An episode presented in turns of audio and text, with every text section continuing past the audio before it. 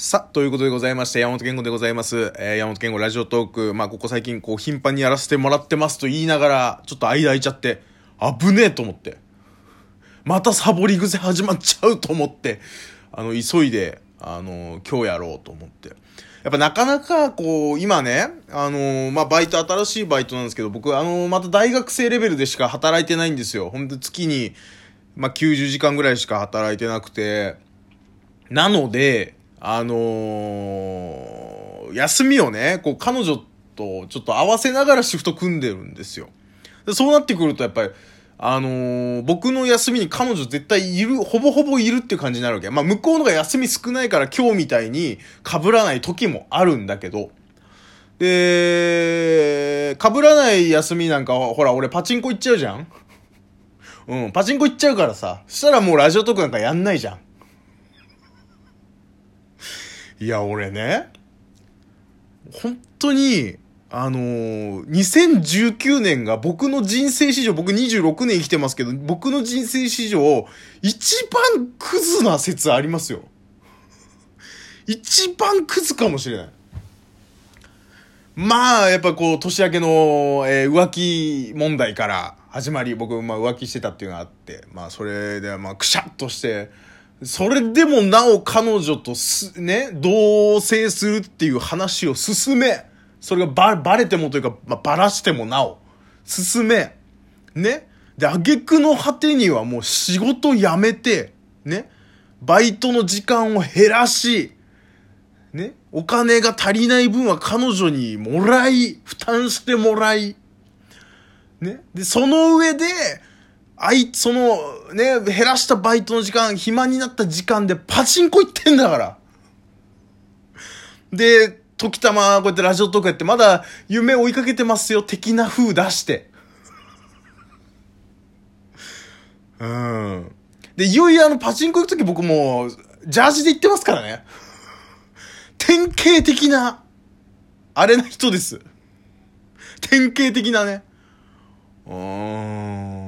それでまたもう僕今もう本当にお金ないんですよ。で、なんでお金がないかっていうと、やっぱこう、あのータイミングなんですよ。その、今の仕事の、えー、給料日のこの給料の締めと、ね、この支払いの日と、クレジットの支払いの日と、ね、で、えー有給が11月3日に切れて働き出したのが11月末ですから、そういういろんなこの、こう、噛み合わせなんですよね。で、それでなんかこう、ギリ払えるか払えないかみたいなのを、あと2、3ヶ月続けなきゃいけないんですよ。で、もっと言うと、あの、前の仕事は、あの、社会保険だったので、厚生年金で、かつ社会保険なんですよ。だから保険料も、あの、年金も、国民年金も全部、あのー給料の中から引かれてたんですよね。で、それがまあ今回その時間数減らしてるから、まあないわけですよ。で、そうなってくると今度、うーん、それを払っていかなきゃいけない。自腹で。あのー国民、まあまあね、こう、国民年金になると、社えー厚生年金から国民年金になると、ちょっと金額増えるから、そういうのも含めて、あのー払えん 国民年金がもう払えない !1 万6千円。現生で。払えん参ったね、本当に。で払えないからその分なんとかパチンコで増やそうっつって。ね？うん。それはもうパチンコ屋で玉を出して、特殊なその、金のプレートみたいなやつに変えて、それを近くに買い取ってくる店があるからそこで換金すれば儲かるっていう仕組みじゃない？ね？法律に触れない、この三点方式ですよ、いわゆる。それを通して僕は錬金術をかまそうと思ってんだけど、まあ、のパチンコ、仕事、仕置き人っていうね、あのー必殺仕事人の流れのやつですよ。ね。まあまあ、もともと、仕置き人のが先なんだけど、まあ必殺シリーズと言われるやつですわ。ね。もうあの、藤田誠が全然勝たない。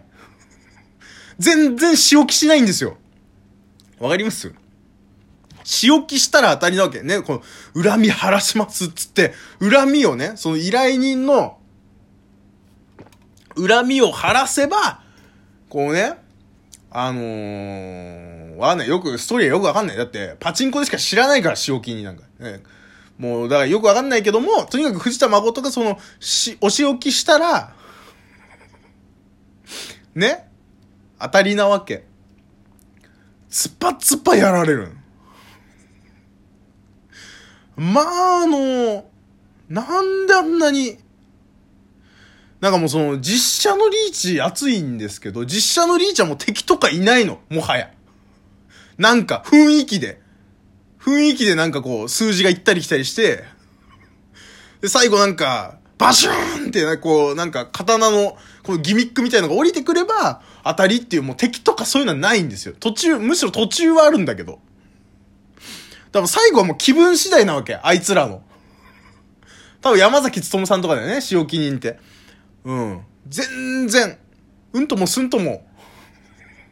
最後もうスーンって終わる。最後一撃刀振り下ろしてくれればいいのに、それすらやらず。ね、で、当たって核変に入ると、130回転以内に敵を倒すとまた核変が続くみたいな、そういうシステムなんです。とにかく130回転以内にまた当たりを引かなきゃいけない。60分の1ぐらいを。まあ、それも引かん。すぐ負ける。それに関しては本当敵倒さなきゃいけないから、すぐ負ける。